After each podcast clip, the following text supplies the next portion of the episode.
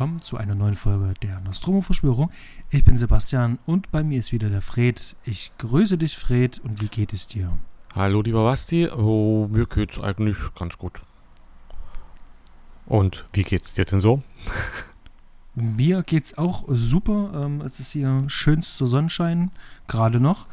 Und ähm, ja, wir sprechen heute ähm, auch über einen ähm, sehr schönen Film na, würd, ähm, ich würde mal sagen, einen sehr guten Film und Sonnenschein habe ich da eigentlich nicht gesehen. Am Anfang des Films ist Sonnenschein zu sehen und am Ende des Films. Aber ansonsten gebe ich dir recht, das ist eigentlich ein sehr düsterer Film. Aber Fred, was ist das denn für ein Film, über den wir heute sprechen? Das ist ein äh, Film aus Südkorea von 2003 von mhm. ähm, dem hochgelobten Regisseur Bong Joon-ho. Ich weiß gerade nicht, ob das so ausgesprochen John Ho. Bong John Ho. Bong, Bong John Ho. Genau. Bong John Ho wird ausgesprochen, der auch äh, mit Parasite ähm, vor, vor, zwei Jahren, glaube ich, extrem abgeräumt hat. Ähm, mhm. Als erster nicht-amerikanischer äh, Film die besten Regie-Oscar gewonnen hat, etc. Und aber schon mit diesem Film eine extreme Wende im südkoreanischen Kino eingeleitet hat, mit einem hoher Qualität, wie wir noch berichten werden. Und soll ich einfach mal sagen, was in dem Film passiert? Ähm, machen wir gleich. Machen wir gleich. Ähm, machen wir gleich, äh, weil ähm, vielleicht äh, ähm, sollten wir noch was sagen. Ähm, Wie der Film heißt? Ähm, Sorry, habe ich dir gar nicht gesagt. Memories from, of Murder. Genau, Memories of Murder heißt der gute Film und ist schon, wie Fred gesagt hat, aus dem Jahr 2003. Ähm, Regie und Drehbuch ist von Bong Joon-ho. Die Kamera ist von äh, Kim Jong-yu ich hoffe, ich habe das richtig ausgesprochen. Der hat unter anderem auch schon, also danach dann bei der Host und äh, Musa der Krieger auch Kamera geführt. Mhm. Und dann haben wir hier für die Musik Taro Iwashiro. Das ist ein japanischer Komponist und den kennen wahrscheinlich mhm. äh, einige noch ähm, von Red Cliff. Das ist ein John Woo-Film aus dem Jahr 2008. Der Film ist spherical gedreht, noch auf 35 mm Printkopien, also der ist sozusagen noch analog gedreht, im Seitenverhältnis 1,85 zu 1. Soweit dazu, vielleicht hier noch ein ganz kleiner Disclaimer. Wir sind des Koreanischen nicht mächtig und wir werden die Namen sehr wahrscheinlich auch falsch aussprechen und ähm, vielleicht auch falsch betonen. Und seht es uns bitte nach. Ähm, das ist ähm, nicht despektierlich gemeint in irgendeiner Art und Weise. Ich hoffe, wir kriegen es einigermaßen gut hin zum Glück kam, also äh, im Koreanischen ist es so, dass zuerst der Nachname genannt wird und dann der Vorname und die Nachnamen lassen sich relativ gut aussprechen und da gibt es ja, auch nur eine Doppelung, glaube ich, ähm, mit dem Park. Der, den Nachnamen hat dann, äh, haben zwei in dem Film, aber ansonsten kann man äh, außer vielleicht Bong Joon-ho alle mit dem Nachnamen ansprechen. Kim, Seo lässt sich gut aussprechen. Mhm. Genau. Ähm, deswegen möchten wir euch das jetzt auch ein bisschen ersparen, ähm, hier vielleicht auf den Cast und äh, weitere ähm, äh, Leute, Akteure hinter der Kamera ähm, äh, einzugehen, da wir sehr wahrscheinlich ähm, ähm, falsch aussprechen werden. Ähm, aber Fred, erzähl uns doch mal, um was geht's denn eigentlich in Memories of Murder? Ich verlese hier mal kurz eine äh, Zusammenfassung. Ähm, Memories of Murder spielt im Jahr 1986 in Südkorea. Das Land ist von der vorherrschenden Militärdiktatur geprägt und die Gesellschaft befindet sich in einem gelähmten Zustand. Als eines Tages in einem kleinen Dorf nahe Seoul eine tote Frau gefunden wird, gerät die abgesteckte Welt noch mehr aus ihren Fugen. Park Do-man gespielt von Kang Ho Song, und Seo Tae-yoon, gespielt von Sang Jung Kim, ihres Zeichens beide Kommissare der örtlichen Provinz, gehen dem Fall auf die Spur und stoßen schnell auf die grauenvollen Taten eines perfiden Serienmörders der es strukturiert auf weibliche Opfer abgesehen hat, obwohl anfangs sämtliche Hinweise im verregneten Schlamm der Felder zu versickern scheinen, gelangen Park und Seo immer tiefer in ein Labyrinth aus düsteren Verbrechen und Geheimnissen. Am Ende wartet nur noch der moralische Abgrund des äh, Menschseins auf sie. Mhm. Ja. Vielen Dank. Der Film ist nach, ja. äh, ist inspiriert von äh, tatsächlichen Serienmorden, dem ersten Serienmörder, mhm. der in Südkorea sein Unwesen getrieben hat. Und basiert noch auf einem Theaterstück irgendwie oder irgendwie sowas. Mhm. Habe ich gelesen.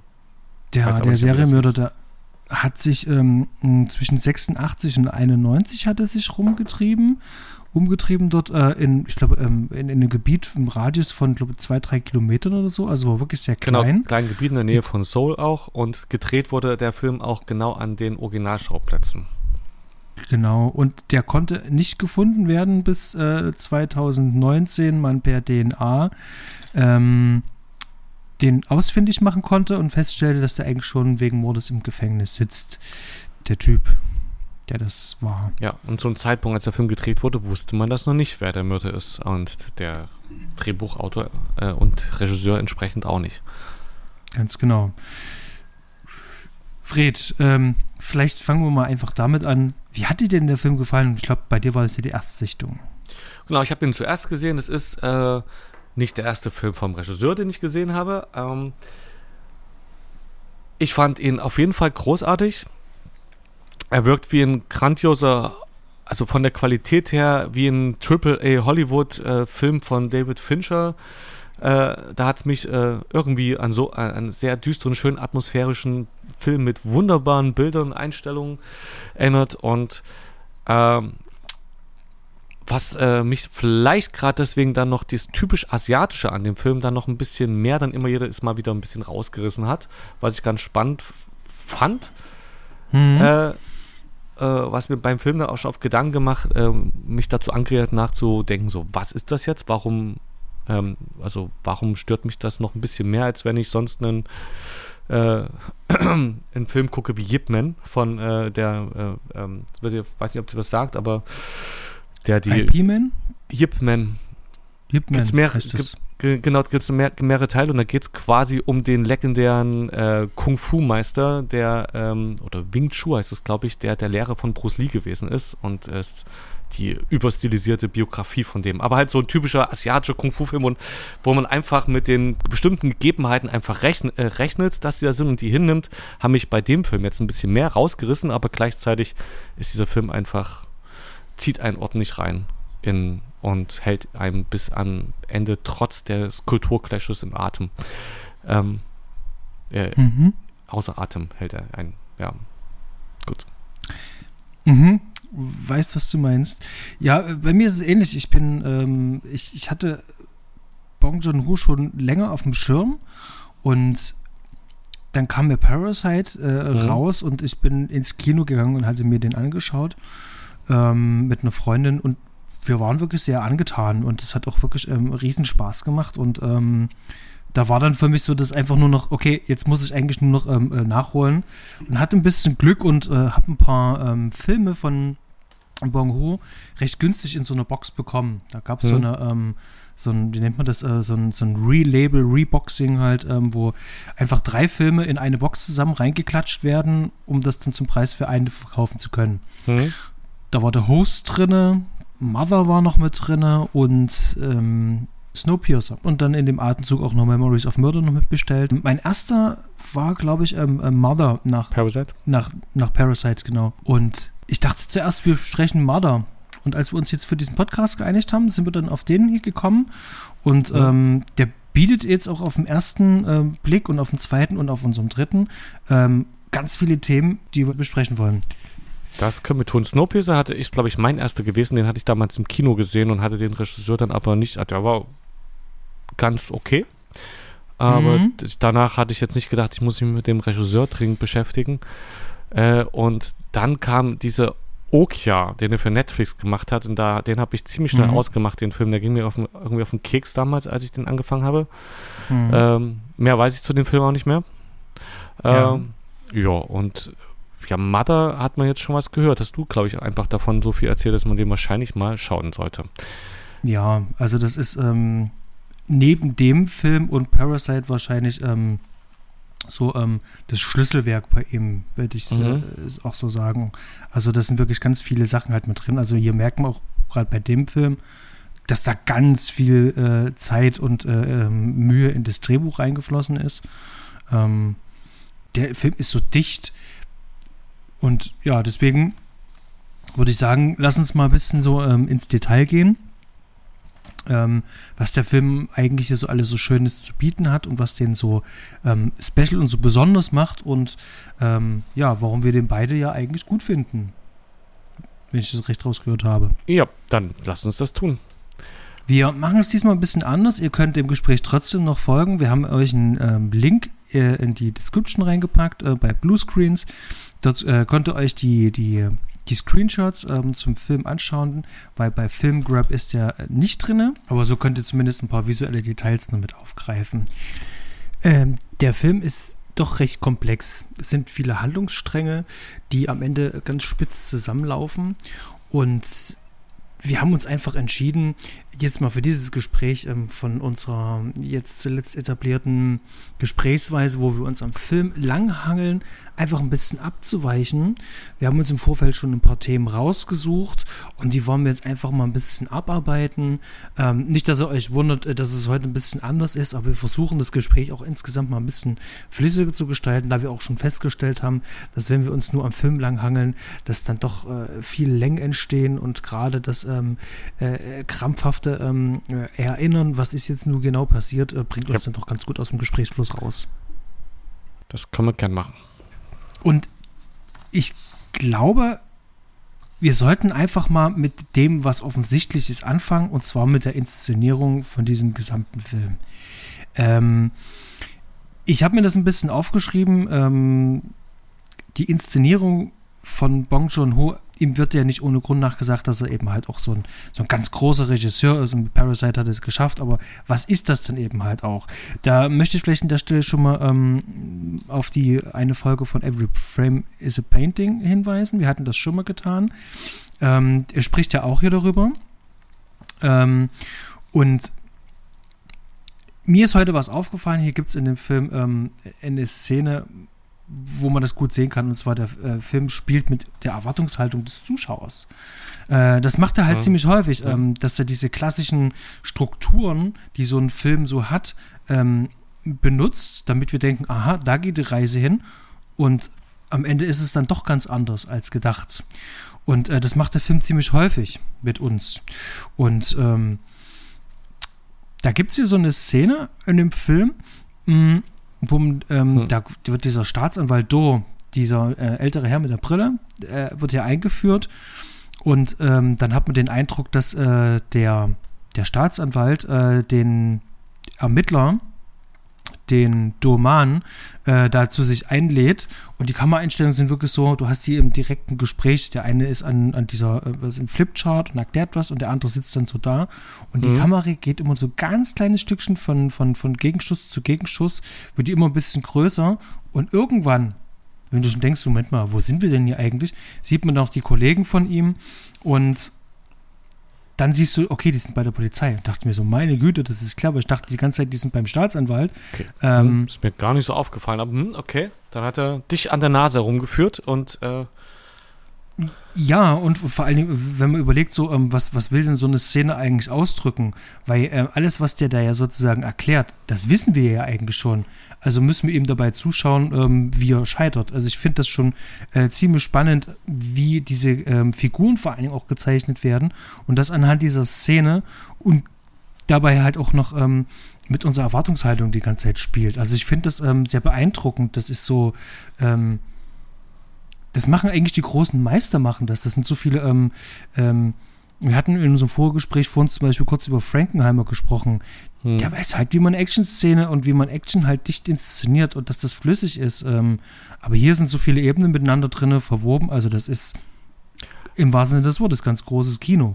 Das, äh, ja, ist ähm, man kann das überall nachlesen. Es gibt kaum einen, der den äh, Film nicht lobt und bei äh, quasi fast allen Kritikern ist der beliebt und äh, wahrscheinlich eher bei westlichen Kritikern, die auch so ich an der, am Kulturclash manchmal gescheitert sind und dann manche Sachen vielleicht nicht verstanden haben, weil einige Sachen auch sehr auf die koreanische Geschichte referieren, äh, gibt es da mhm. vielleicht Unstimmigkeiten, aber ansonsten ist, ist ja das, was bei mir auch passiert ist, auch wenn äh, der Film manchmal rausreißt. Er ist so gut gemacht, er hält einfach von vorn bis hinten einen bei der Stange und möchte einfach diesen Film weiter genießen und äh, schauen. Man wird eben wirklich gut manipuliert.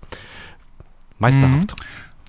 Apropos äh, manipulierend, äh, ähm, ist dir die Musik äh, irgendwie hier äh, in dem Zusammenhang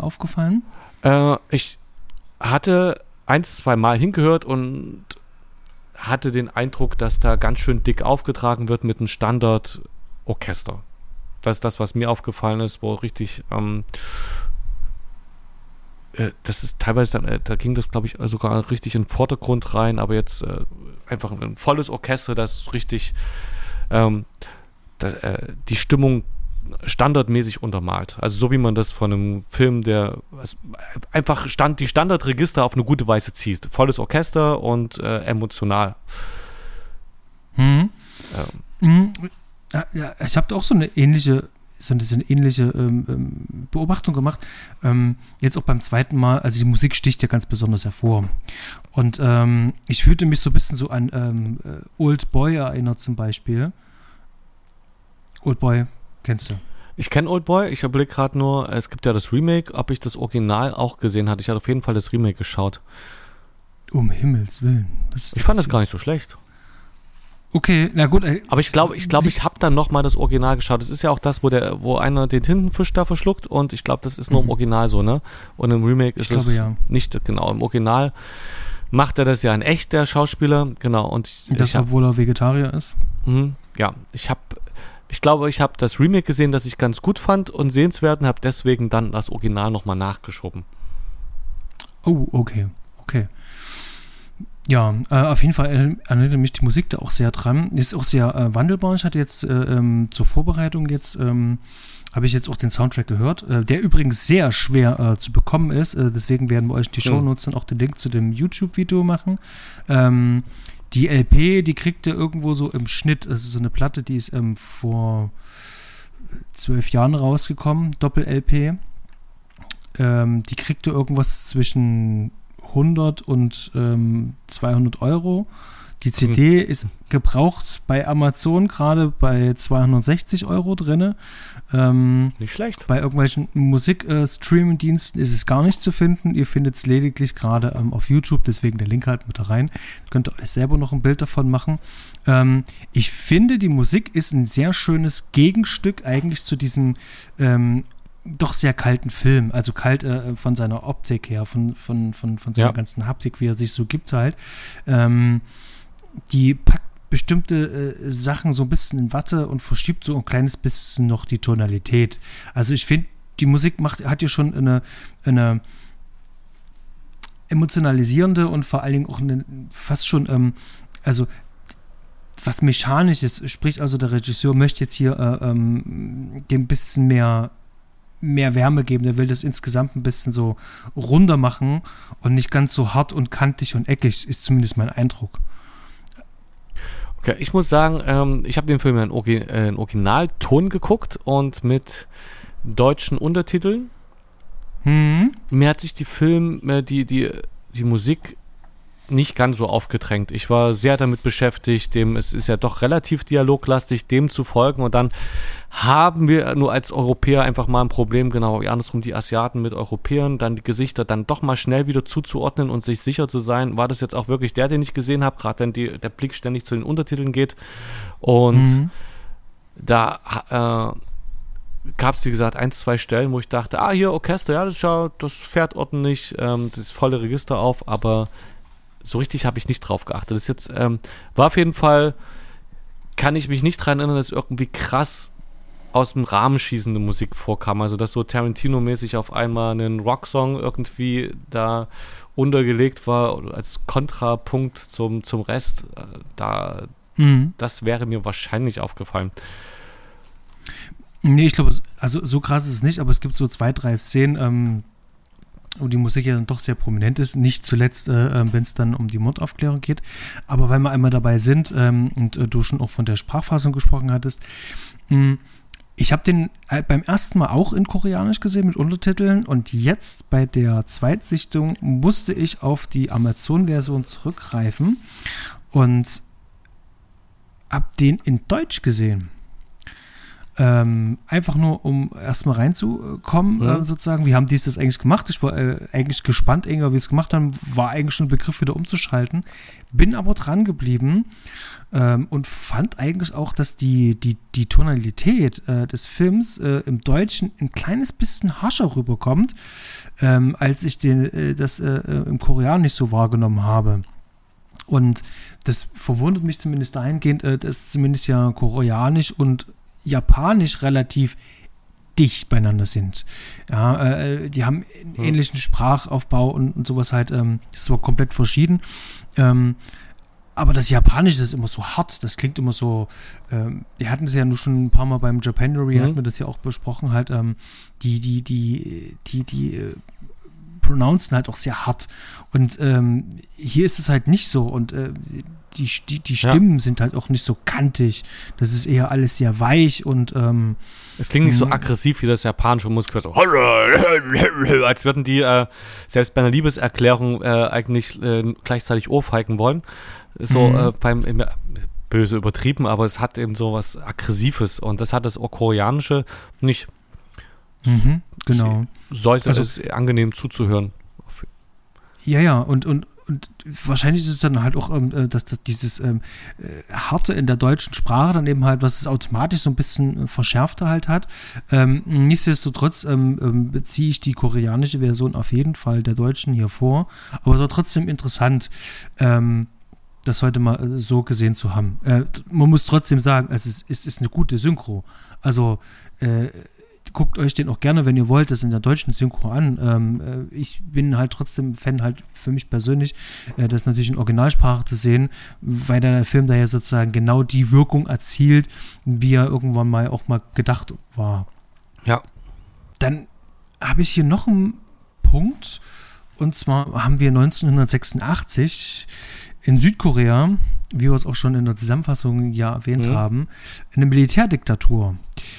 Und ähm, dieses ähm, Unrecht, was ja dort dem vielen Menschen dort ja passiert wird, das wird ja im Film mehr oder weniger auf verschiedenen Ebenen ja auch transportiert. Ähm, augenscheinlich nebensächlich, aber in Wirklichkeit eigentlich bis in die letzte Rolle ist das eigentlich dort transportiert. Und wir hatten da im Vorgespräch auch ein paar ähm, schöne Sachen rausgearbeitet. Wir haben verschiedene, also Militärdiktatur, die äh, Korea hatte da schon eine längere Geschichte an Diktatoren hinter sich. Es ist, glaube ich, sogar nach dem Zweiten Weltkrieg, nachdem das quasi, ja, nachdem der Zweite Weltkrieg vorbei ist und äh, es Nordkorea zur sowjetischen Besatzungszone gehörte, wurde in Südkorea gleich eine Militärdiktatur errichtet, die dann mal kurz äh, Demokratie war und dann letztendlich wieder eine Militärdiktatur. Die kannten es seit 1945 da schon nicht anders und hatten eben drunter zu leiden auch dass entsprechend wie in Diktaturen das gern so ist, äh, die, der Staatsapparat sich auch mies benimmt gegenüber den Zivilisten. Und das wird hier in der Polizeiarbeit äh, gerade äh, äh, deutlich geschildert, dass ähm, Fol Foltermethoden, aggressive Verhörmethoden da an der Tagesordnung sind. Und das ist ja auch per, ein bisschen perfide an dem Film, dass man man kommt, fängt diesen Film an mit, mit der Hauptperson, der erstmal so was Teddybäriges hat, so ein bisschen, was Knuffiges, Verschlafenes, Sympathisches. Und es mhm. ist ein mhm. totaler Wichser, der einfach mal äh, sämtlich auf Menschenrechte pfeift. Und eigentlich ähm, wird der Film so inszeniert, dass man ihn trotzdem auch mögen muss. Oder mögen mhm. könnte. Und sich äh, irgendwie damit identifizieren kann. Und äh, also das ist der Park Doi äh, Doman. Mir ist aufgefallen, dass äh, Vor- und Nachname äh, beide auf ähm, Dikt ähm, äh, äh, beide auf Diktatoren in der Geschichte von Südkorea verweisen. Mhm. Ähm, ich, könnte ein Zufall sein. Und der, ich würde jetzt einfach mal behaupten, dass der repräsentativ ist für den Staatsapparat während dieser Militärdiktatur und steht in diesem Film dafür, wie der Alltag aussah, wie man mit, äh, wenn man mit Beam Staatsbeamten zu tun hatte, womit man zu rechnen hatte in Südkorea. Das, wir, wir sehen, wie gesagt, wir haben krasseste Ver äh, Verhörmethoden.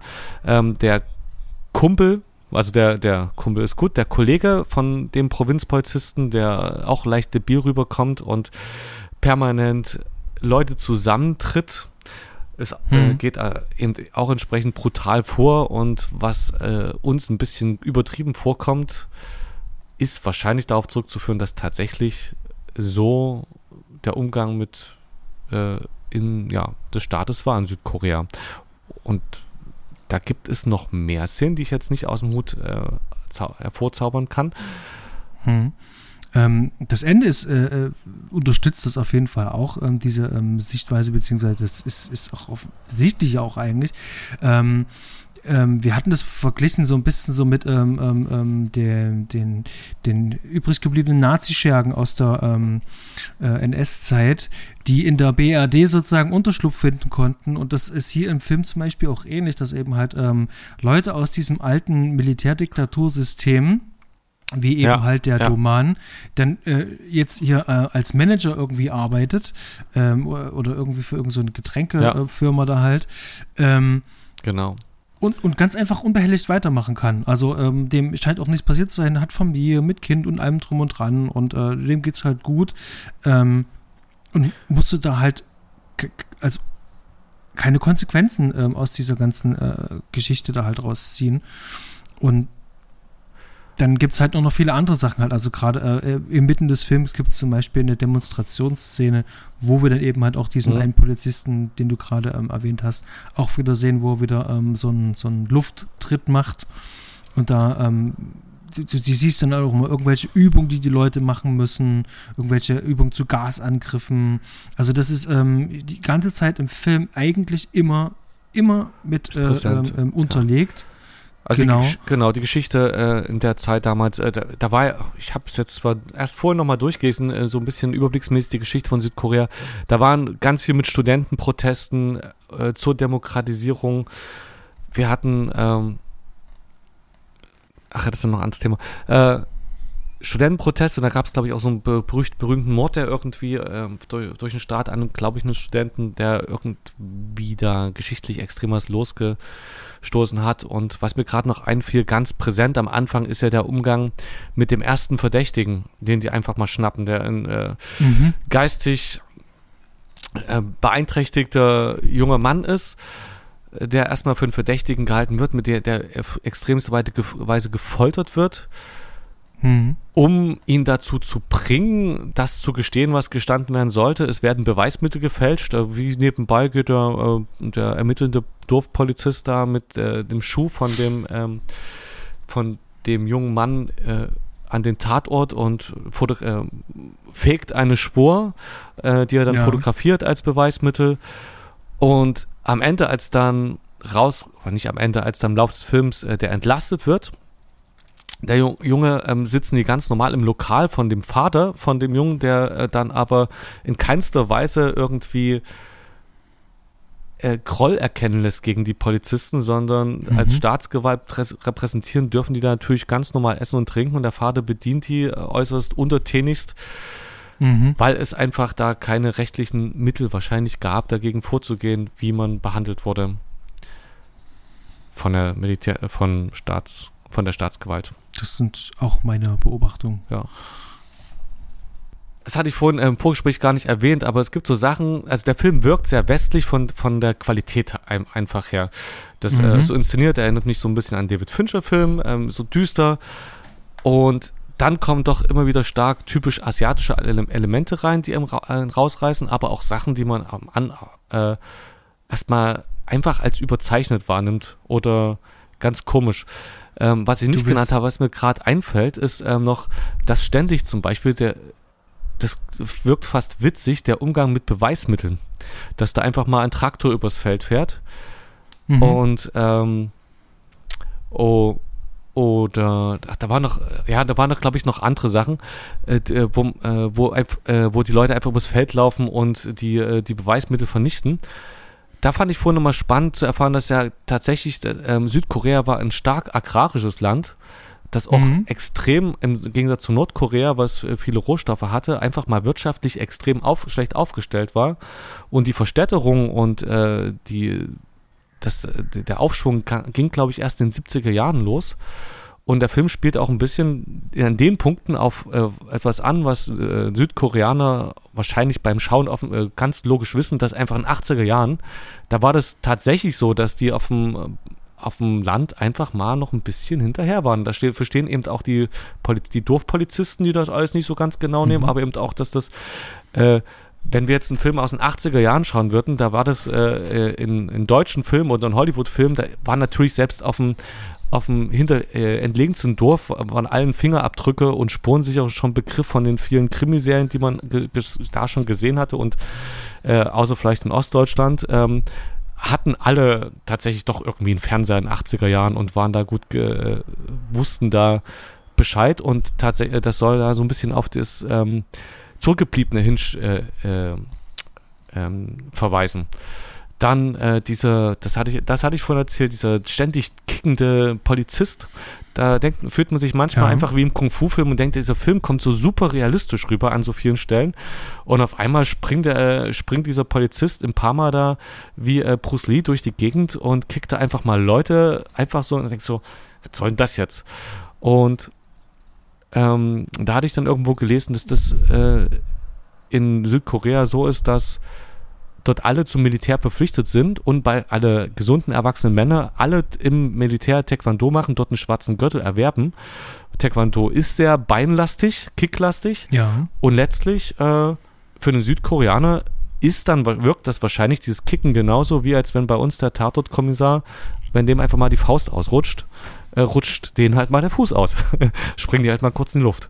Es äh, wirkt für uns, also für mich, wesentlich übertriebener, als es dann wahrscheinlich für einen Südkoreaner wirkt. Mhm. Und dann gibt es einige Inszenierungsweisen, wo ich das Gefühl habe, die kenne ich, die sind so typisch asiatisch, aber wirken extrem theatralisch.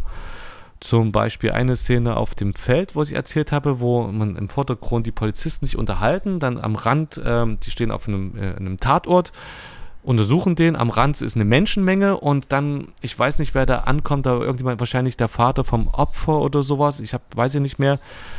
Und irgendwie ist das so auf eine theatralische Art und Weise inszeniert, wo man sagt, so würde sich einfach niemand benehmen im, äh, im, im, im, europäischen oder im westlichen Kreis und es würde selbst wenn irgendwie nicht so inszeniert werden, nicht, äh, nicht so Mhm. Von auch die Bildkomposition ziemlich oft, wie die, äh, äh, wie die an, aufgereiht sind, was die tun, wie die stehen, ist so ein typisch asiatisches Kino, wo ich das, äh, was äh, mir öfter auffällt, was gestellt wirkt einfach. Ähm, wenn, äh, mhm. wenn ihr uns alle äh, zu, die zuhören, auch bei Bluescreens guckt, da sind ein paar schöne ein, Gruppeneinstellungen, wo, wo die alle wie gestellt in die wie positioniert, nicht wie aus einer natürlichen Situation heraus ergeben, sondern ähm, mhm. Da, ja, weißt du, was ich meine? Ja, sag mal ja, was da, dazu. Ja, da, ja, ja, unbedingt. Äh, da möchte ich gerne einhaken. Das waren natürlich jetzt äh, viele Sachen, die du vorgegeben hast. Ähm, aber ich möchte gleich mal auf den letzten Punkt einsteigen. Äh, das führt uns ja auch wieder zur Inszenierung, ähm, ja.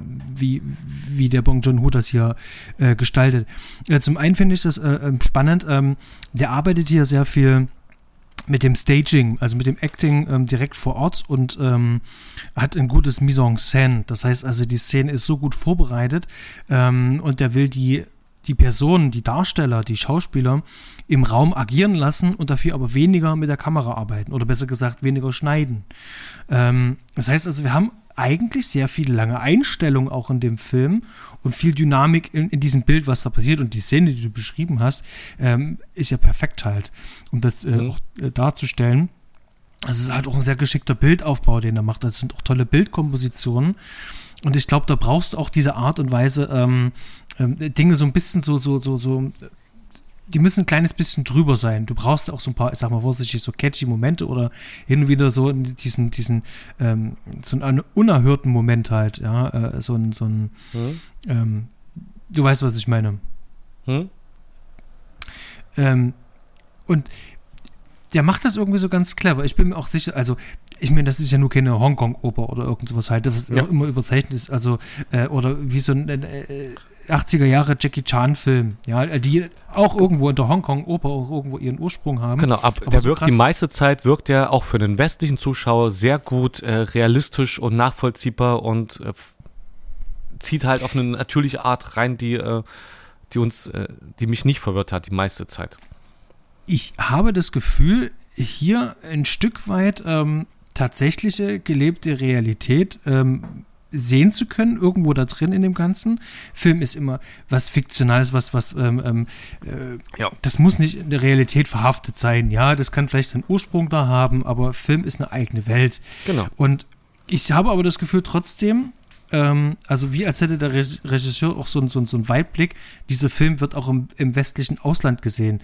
Der wird vielleicht auch in Russland gesehen, der wird äh, ähm, in mhm. Argentinien gesehen. Ähm, ich habe sozusagen die Awareness, also ich bin mir sicher, ich bin mir bewusst, dass, äh, dass ich ein bisschen was von, von der koreanischen Kultur mit transportieren kann, trotzdem aber ähm, also aber der hat sozusagen schon ein internationales Niveau mit ein bisschen ja. ähm, zum Farbklecks ähm, ähm, äh, äh, drin. So kommt mir das zumindest vor. Das finde ich aber auch äußerst geschickt, weil er ja mhm. eben halt ja auch äh, die, die eigene Geschichte, die jüngste Geschichte dort auch verarbeitet. Und finde ich das halt auch wichtig, äh, dass man das drin hat. Aber das ist in so kleinen, kleinen Dosen ist das drin. Genau, es ist in kleinen Dosen und die reißen äh, dann immer mal wieder raus. Da würde ich da gleich mal anbringen, das was ich gelesen hatte, ist, dass dieser äh, Film wird 2003, als der rauskam, ähm, hat sich in Südkorea ähm, der Anglizismus well done ähm, für, für hochwertige und gleich, also hochwertig produzierte und gleichzeitig kunstvolle Filme etabliert. Und okay. ähm, das heißt jetzt eine Quelle, wo ich es gelesen habe, dass quasi dieser Film von äh, Bong Joon-ho, Memories of Murder, eine Wende im, Kore im südkoreanischen Kino dargestellt hat, äh, dass äh, dort eine Qualitätswende quasi stattfand und ab da sich das koreanische Kino in eine wesentlich hochwertige Richtung entwickelt hat.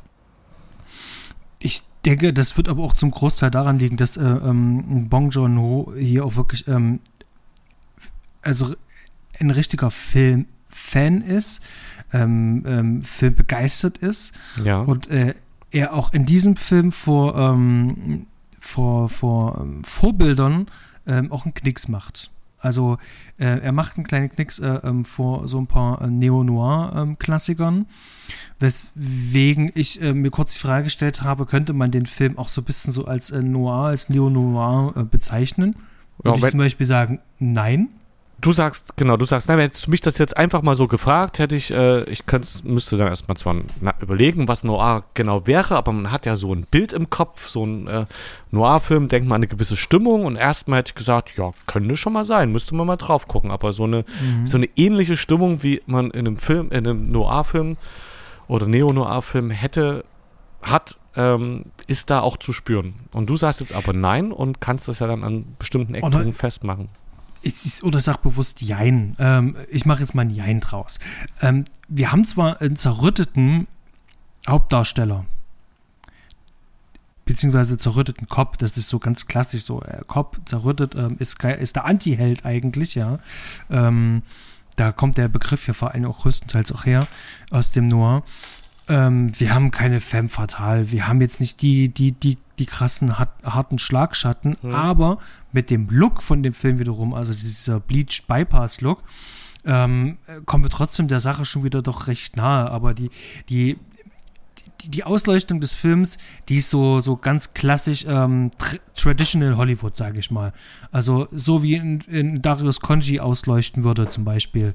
Ähm, was ja eigentlich ein Europäer ist. Ähm aber Fincher hat sich seiner Dienste ja dann doch ein paar Mal bedient. Mhm. Äh, der will schmeicheln auch auf dieser Ebene. Ähm, und ich, ich sehe diese dramatischen Crime-Thriller-esken ähm, Momente halt da drin, aber so richtig klassisch, so als Neo-Noir ich, ich, mir fällt es schwer, den da äh, einzusortieren, wobei ich auch sagen muss, äh, dass dieses einen Film irgendwo einsortieren mir, mir, allgemein sowieso schwer fällt, beziehungsweise ähm, auch missfällt teilweise, weil wenn ich einen Film einmal kategorisiert habe, der sich gar nicht kategorisieren lassen will, mhm. weil er eigentlich ganz andere Themen ja eigentlich verhandeln will, zum Beispiel, ähm, ähm, wenn ich jetzt sage, das ist ein Western, ja, ähm, also nicht der Film, aber ich sage jetzt zu irgendeinem Film, das ist jetzt ein Western und ähm, der ist aber nicht typisch für einen Western, hat aber derjenige, dem ich erzähle, zumindest ähm, im Hinterkopf, okay, Western gleicht ab mit seiner Datenbank, was kenne ich von Western, ja. mag ich überhaupt Western, mag ich nicht und zack ist der Film sozusagen schon durchgefallen. Deswegen, dass es für mich jetzt nicht so die großartige Bewandtnis hat, aber möchte an der Stelle trotzdem sagen, dass hier äh, Noir-Themen äh, äh, hier mit, mit aufgegriffen werden, aber auch viele andere Sachen ähm, äh, außerhalb eines Noirs. Ja, okay. Ich hätte jetzt auch nicht genau. zuerst an einen Noir-Film gedacht. Das, die Frage hast du ja quasi aufgeworfen. Ähm, ja, bei, bei der Recherche auch äh, äh, ähm, zweimal ja. drüber gestolpert und äh, fand es ähm, vielleicht ganz nett. Vielleicht auch mit dem ähm, äh, Hinweis, dass wir ja auch ähm, erst vor zwei Folgen über einen ähm, Noir-Klassiker gesprochen haben. Mhm. Der Stanley und ich sprachen über den Schwarzen Spiegel. Da könnt ihr gerne noch mal reinhören. genau. Ich habe hier noch so zwei, drei Sachen, aber vielleicht kommen wir doch einfach mal zu dem ganz großen Ding. Und jetzt kommt auch ähm, die Spoilerwarnung für den Film. Wer den Film noch nicht gesehen hat, ähm, hier wäre es wirklich sehr, sehr, sehr empfehlenswert, erst den Film zu schauen ähm, und dann wieder zurückzukommen oder überspringt jetzt diesen Teil. Ähm, denn wir wollen mal so ein kleines bisschen ähm, uns mal meine Theorie anschauen. Und zwar es geht ja hier die ganze Zeit in dem Film um einen Killer. Wir suchen ja die ganze Zeit einen Killer. Ah, die, na, hm. Der Film spielt die ganze Zeit immer damit, ähm, der Frage zu stellen, wer könnte der Killer sein? Also wir sind ja. immer auf der Suche nach, nach einem Killer.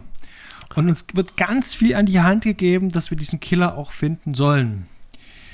Ähm, dann ist die Frage, haben wir, also die wir uns während des Films stellen, haben wir den Killer eventuell schon gesehen. Also wir suchen automatisch ja irgendwie nach äh, jemanden, ähm, der uns hier im Laufe des Films schon präsentiert worden ist. Haben wir was übersehen?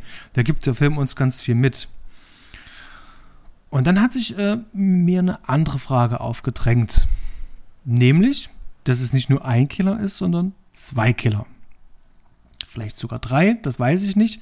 Aber es sind auf jeden Fall nicht einer, sondern zwei. Das war die erste Sache. Denn ähm, die Morde, ähm, ähm, äh, die sind zwar am Anfang gleich, aber der letzte Mord, der passiert, ist komplett anders. Das ist eine Handschrift von mhm. jemand ganz anderem.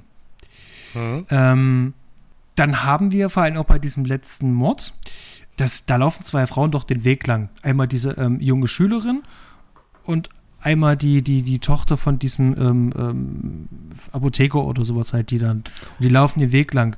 Und im Gebüsch ist jemand und die Kamera simuliert sozusagen diesen Killer, dreht sich nach rechts und links, kann sich nicht entscheiden zwischen äh, dem, dem Opfer und geht dann der Schülerin halt hinterher. Ja. Rennt die dann halt um.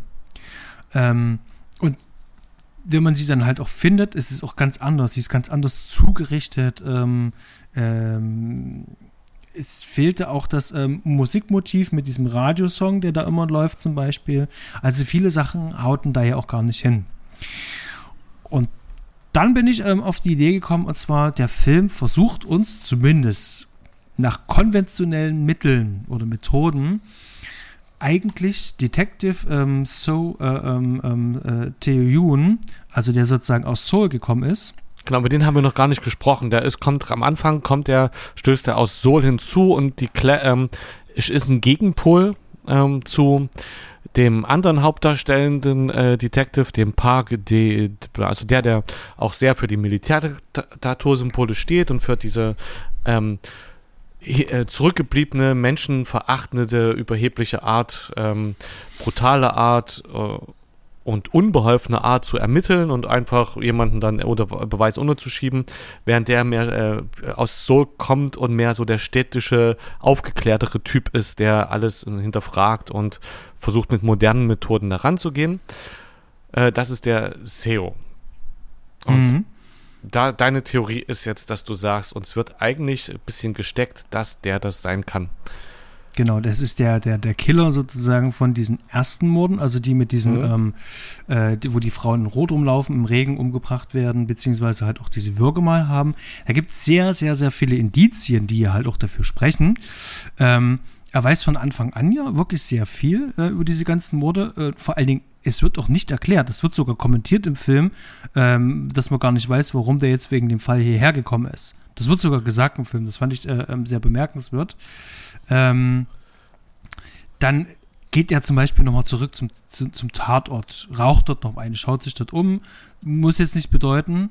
Ähm, dann setzt er natürlich alles daran, ähm, den Mörder zu finden und darauf, deswegen finde ich wichtig, dass es zwei Mörder sind, weil er weiß, dass er die letzte Frau nicht umgebracht hat, deswegen will er unbedingt äh, äh den anderen hm. Mörder sozusagen finden oder jemand anderen in die Schuhe schieben. Ähm, und dann gibt es noch was, ähm, das ist jetzt vielleicht ein bisschen nerdy, aber es gibt eine Szene, ähm, wo eine Frau angegriffen wird im Feld und dann später auch umgebracht wird. Ähm, das sehen wir nicht. Ich habe den Film vor uns nochmal kurz angehalten. Ich musste nochmal kurz zurückspulen, ich musste gucken, hm. ob der das ist. ich meine, bei den Kameraeinstellungen ist genügend Motion Blur. Trotzdem kann man das Gesicht einigermaßen gut erkennen. Einigermaßen gut erkennen dass ich wirklich sagen kann, ähm, okay, ähm, das könnte er tatsächlich sein. Das Ding ist aber, er könnte es halt sein. Also ich müsste wirklich Foto mhm. äh, daneben legen und nochmal vergleichen, vergrößern und äh, ein paar Pixel rausrechnen. Dann kriegt man das vielleicht äh, äh hin. Aber es legt der Film irgendwie schon nah. Und dann gibt es vor allem auch dieses, ich meine, ähm, selbst in, in, in, in Tatort kriegt das hin, dass wenn du eine Mordszene hast, wo der Mörder nicht zu sehen sein soll, dass du dann irgendwie äh, äh einen Schnitt hast zum Beispiel auf eine ganz andere Szene, wo du irgendeine Person XY siehst, was dann meistens der Mörder ist, damit du automatisch sozusagen schon ähm, dass schon, schon mal die Verbindung hergestellt hast, genau. Genau, dass damit eine Verbindung hergestellt wird, genau. Selbst ohne und, zurückspulen und äh, mit der, äh, ich sag, wie soll man es nennen, Kulturbarriere, also das ähm, für mich natürlich asiatische Gesichter erstmal ein bisschen ähnlicher aussehen, weil ich äh, aufgrund des Gewöhnungsfaktors, der fehlt. Ähm, habe ich in dieser kurzen Sequenz auch gedacht, das war doch jetzt der. Also es hat auch ohne Zurückspulen mhm. anzuhalten schon gereicht, das darauf zu lenken. Andererseits war ich, das ist ja relativ früh im, ich ne, weiß gar nicht, wann ist denn das im Film? Dies, wo das, äh, auf jeden das Fall. in der Mitte des Films. In der Mitte, Mitte okay. Films. Auf jeden Fall war, hatte ich hinterher trotzdem immer noch so viel zu tun, mit den Untertiteln und allem zu folgen, den Film nicht aufzusaugen, der halt einfach mal sehr voll ist, ne, ähm, mhm. äh, gut angefüllt ist, dass ich das wieder aus den Augen verloren hatte. Interessanterweise habe ich auch bei den zwei, drei Sachen, die ich jetzt zum Film gelesen habe, nichts zu deiner These gefunden, die erstmal irgendwie sehr plausibel klingt. Ähm, mhm, ich ich habe ich hab sogar noch einen weiteren Grund noch, dann, noch dafür. So ist es nicht. Ja? Ja, äh, tatsächlich. Äh, und zwar ähm, ähm, ist dir mal aufgefallen, wie oft da Züge in dem Film vorkommen, wie oft Bahnstrecken und Züge sozusagen immer im Hintergrund irgendwo langfahren? Also äh, ist mir so nicht, also es wird gezeigt, aber ist so oft äh, so, dass ich es bewusst gemerkt hätte, nicht. Oder das. Aber was hat der ich, Zug? Hm? Mhm, der Zug, ähm, weil wenn er die Morde äh, begangen hat, zum Beispiel, wenn er wirklich der Killer ist, muss er ja sozusagen in dieses kleine Nest ja daraus fahren. Meine Vermutung ist, er hat es halt mit dem Zug vor allen Dingen auch gemacht. Also er ist wirklich mhm. mit dem Zug dorthin gereist, ähm, weil der Zug so oft in diesem Film vorkommt und dann findet vor allen Dingen relativ zum Ende dieser große Kampf, mehr oder weniger in Anführungszeichen, auch in dem Tunnel so statt, Zug, ja, genau. Im Zugtunnel statt, wo sozusagen der vermeintliche, ähm, ähm, offensichtliche oder nicht offensichtlich, also dieser, dieser Typ, dann der andere, der als Mörder, der an dieser mhm. Fabrik da arbeitet, ähm, anhand der DNA-Spuren nicht überführt werden konnte, äh, in den dunklen Tunnel noch geschickt wird. Ähm, ich, ich finde das äh, auch so, so, so, gerade von dieser Doppeldeutigkeit her, finde ich das eigentlich ziemlich spannend. Ähm, und wenn man sich da einmal drauf eingeschossen hat, dass der der Killer ist, also das heißt, du machst dir den Film nochmal an und guckst dir das aus diesem Gesichtspunkt an, finde ich das schon, schon spannend. Ähm, also, ich, wenn, wenn, ich deine These so höre, finde ich, kann ich das nachvollziehen. Ähm, am Ende versucht er ja, als, während er am Anfang als Gegen, als äh, fast pazifischer Gegenpol kommt, der aber, also da ist jetzt der Schwachpunkt an der, an der Theorie, der am Anfang erstmal dagegen wirkt, dass der ursprüngliche Verdächtige ähm, verhaftet wird, weil das hätte ihm ja eigentlich in die Hand gespielt. Mhm. Und ähm, stattdessen wirkt er darauf hin, dass der ursprünglich Verdächtige freigelassen wird. Er entwickelt sich ja am Schluss dann zu jemandem, der tatsächlich Gewalt einsetzt oder einsetzen möchte, um den Mörder zu, äh, zu fassen und äh, äh, zu, zu niederzustrecken, ja. Also passt schon irgendwie. Mhm. Die also ich, ich, ich, denke schon, dass, ich meine, das ist ja, ich, am Ende ist es ja, e, egal ob du ein Killer bist oder nicht, ähm, ähm, also gerade wenn du ein Killer bist, solltest du dann doch schon äh, ein gewisses Maß an Intellekt haben und äh, zumindest wissen, was du da tust.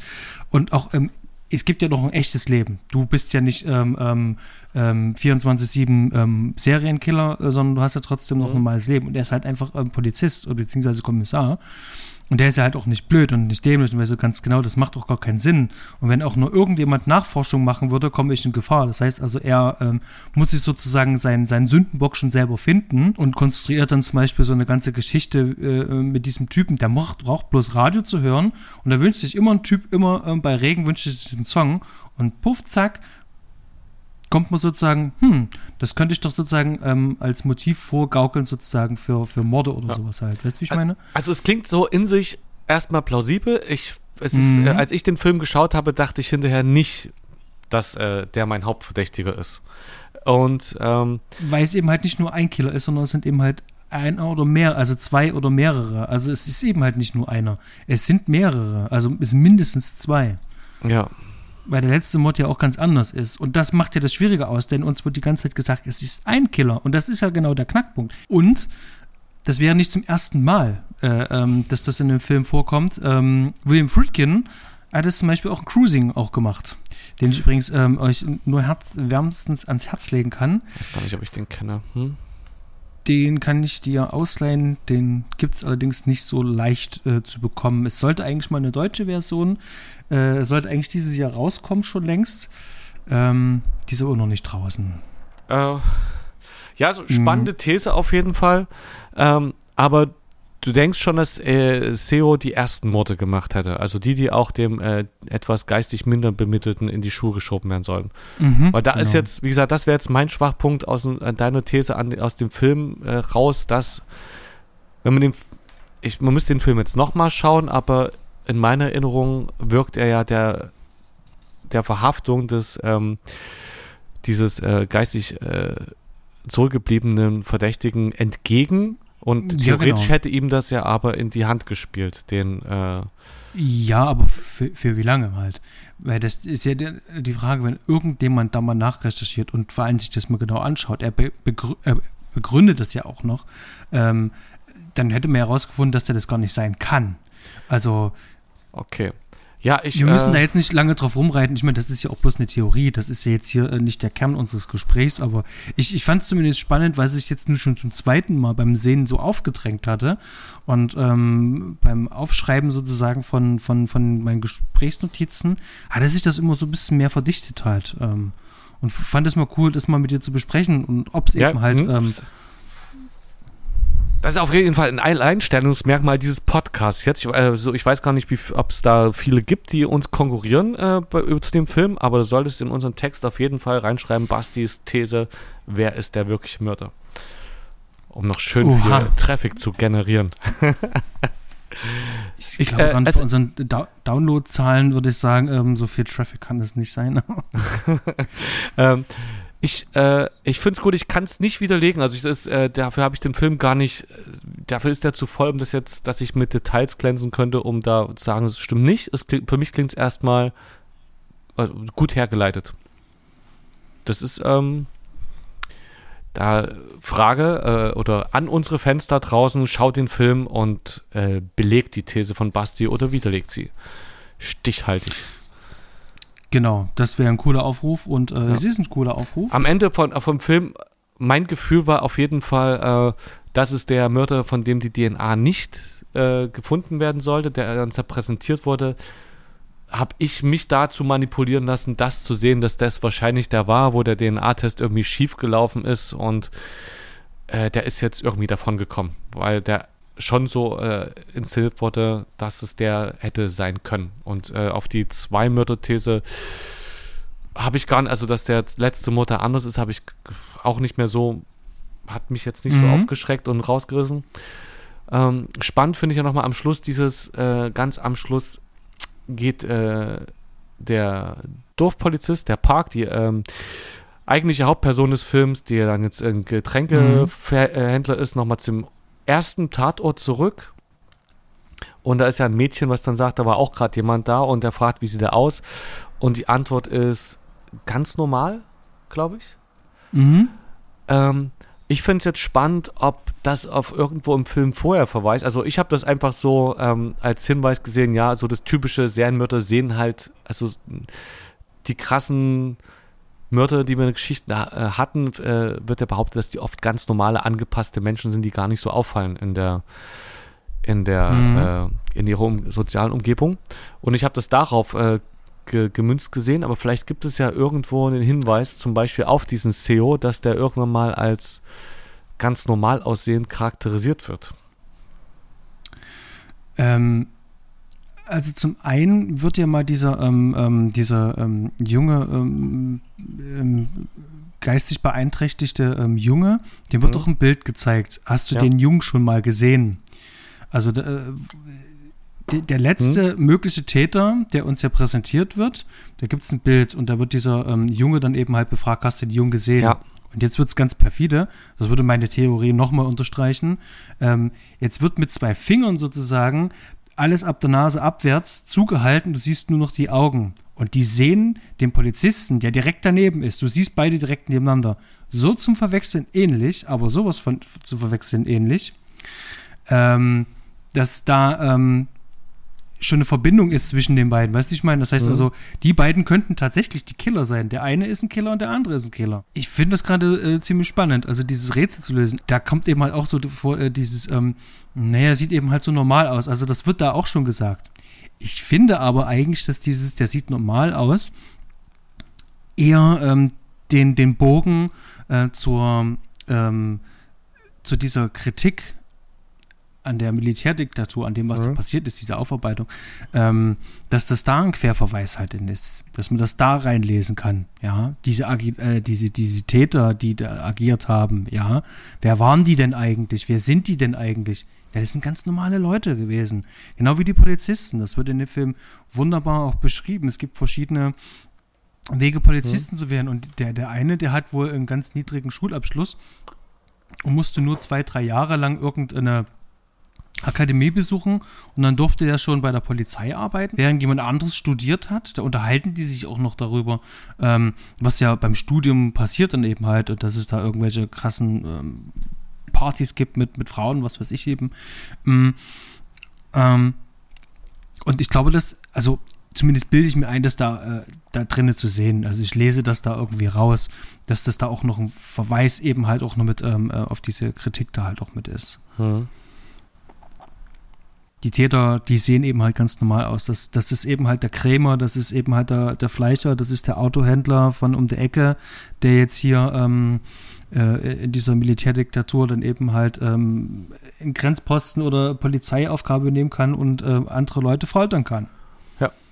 Die ganze der, der Täter von nebenan. Einfach aus dem Staatsarbeit. Einfach der Beamte von nebenan quasi. Ich meine, wir, wir, wir, wir kennen es in Deutschland jetzt nicht nur aus der, weil wir es schon hatten, ich will jetzt nicht überstrapazieren, aus der NS-Diktatur, sondern vielleicht auch ähm, aus ja, der jüngsten Vergangenheit, ja. DDR zum Beispiel, ähm, inoffizielle Mitarbeiter der Staatssicherheit.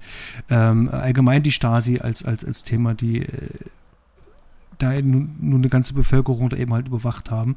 Und das spiegelt sich da alles wieder. Der Film ist da, was das betrifft, wirklich sehr, sehr, sehr ähm, genau doppelbödig. genau, doppelbödig, ja, schön ausgedrückt. Ja. Ich glaube, das, ich glaube, das ist echt, echt viel für den Film, muss ich jetzt mal sagen. Also vor allen Dingen um, ich muss ganz ehrlich sagen, ähm, da war jetzt ganz viel dabei. Ich glaube, das muss man erstmal sacken lassen.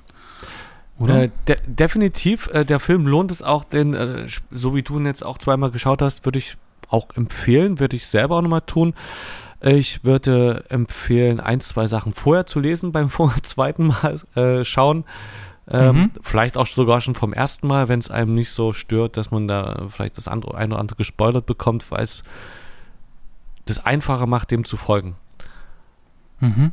Und dann vielleicht, äh, du sagst, diese deutsche Synchro, wenn die sich lohnt, dann in der deutschen Synchro schauen, denn dadurch, dass der doch sehr äh, dialoglastig ist, lenkt das Lesen dann doch schon ab und die Bilder sind einfach wunderbar von diesem Film.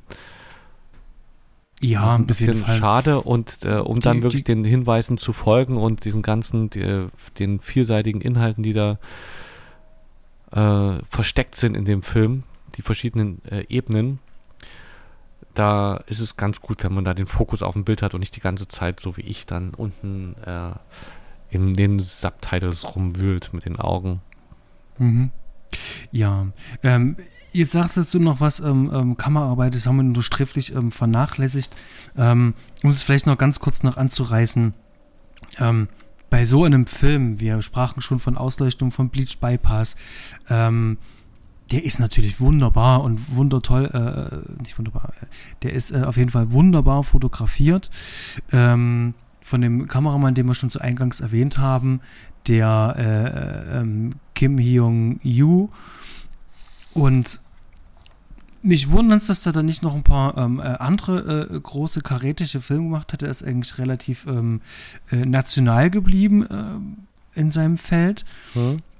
Ähm, der hat jetzt äh, keine großen internationalen Sachen gemacht, was man eigentlich denken könnte, äh, dass er das Nach tut. So also, dass, irgend, ja, so Film, ja. dass jetzt zum Beispiel jemand wie äh, Tarantino dann sagt, äh, das hat mir wunderbar gefallen, ich möchte den Mann für einen Film halt einsetzen. Kann ja. natürlich sein, dass der sagt so, äh, nö, das will ich gar nicht. Ähm, ähm, das weiß ich jetzt nicht, ähm, wundert mich auf jeden Fall. Ähm, wundervolle Kameraarbeit, ähm, äh, toll gemacht halt. Wer ein bisschen was rausfinden will über Bleach Bypass, ich hau euch dann noch was in die Show Notes, da könnt ihr das mal nochmal nachlesen. Ähm, äh, interessante Technik. Und ähm, ja, also von meiner Warte, also ich, ich, wir haben heute echt so viel erzählt, da war so viel Inhalt heute drin, reicht eigentlich von mir aus. Ja. Ähm, und ähm, kann mich nur mal wiederholen. Absolute Empfehlung für diesen Film. Ähm, der ist den werde ich mir auch noch ein drittes und viertes Mal anschauen. Ähm, der hat ein Herzchen auf jeden Fall verdient. Die Blu-ray ist auch noch erschwinglich zu bekommen. Die äh, behält auch noch äh, einiges an Bonusmaterial noch mit bereit. Und, ähm, ist jetzt auch äh, äh, online gut zu beziehen, zu leihen oder zu mhm. kaufen. Genau. Aber das Bonusmaterial, finde ich, äh, macht es manchmal dann halt auch schon, schon wett. Und äh, wenn ich mir einen Film zweimal ähm, beim großen A ausleihe, kann ich mir für das Geld auch die Blu-ray gleich kaufen. Hm, Denn ja. so teuer ist der ja nun dann doch nicht. Und im besten Fall schaut mal, ob er sie noch gebraucht findet. Ja, Wer auch immer diesen tollen Film verkaufen sollte. äh, ja, wenn man zweimal hat.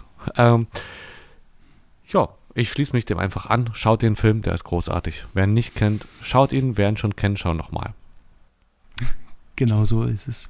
Fred, vielen Dank für das schöne Gespräch. Ähm, wieder was ähm, dazugelernt. Ähm, und ja. ich denke, das wird auch nicht unser letzter koreanischer Film gewesen sein. Vom, äh, das äh, scheint sich zu lohnen. Äh, wenn die, das stimmt, was ich gelesen habe, dann vor allem Filme nach 2003. Äh, oder mal ganz im Gegenteil dazu äh, weiter zurückgehen und schauen, was ist denn klassisches koreanisches Kino und gibt es da was, was man im Vergleich zu ähm, äh, wie im japanischen Kino Kurosawa, ob es da auch äh, sowas gibt, so eine krassen Überhelden. Das werden wir wohl rausfinden. Aber bis dahin wünschen wir euch noch eine schöne Zeit. Bleibt gesund und bis zum nächsten Mal. Ahoi. Ciao, ciao.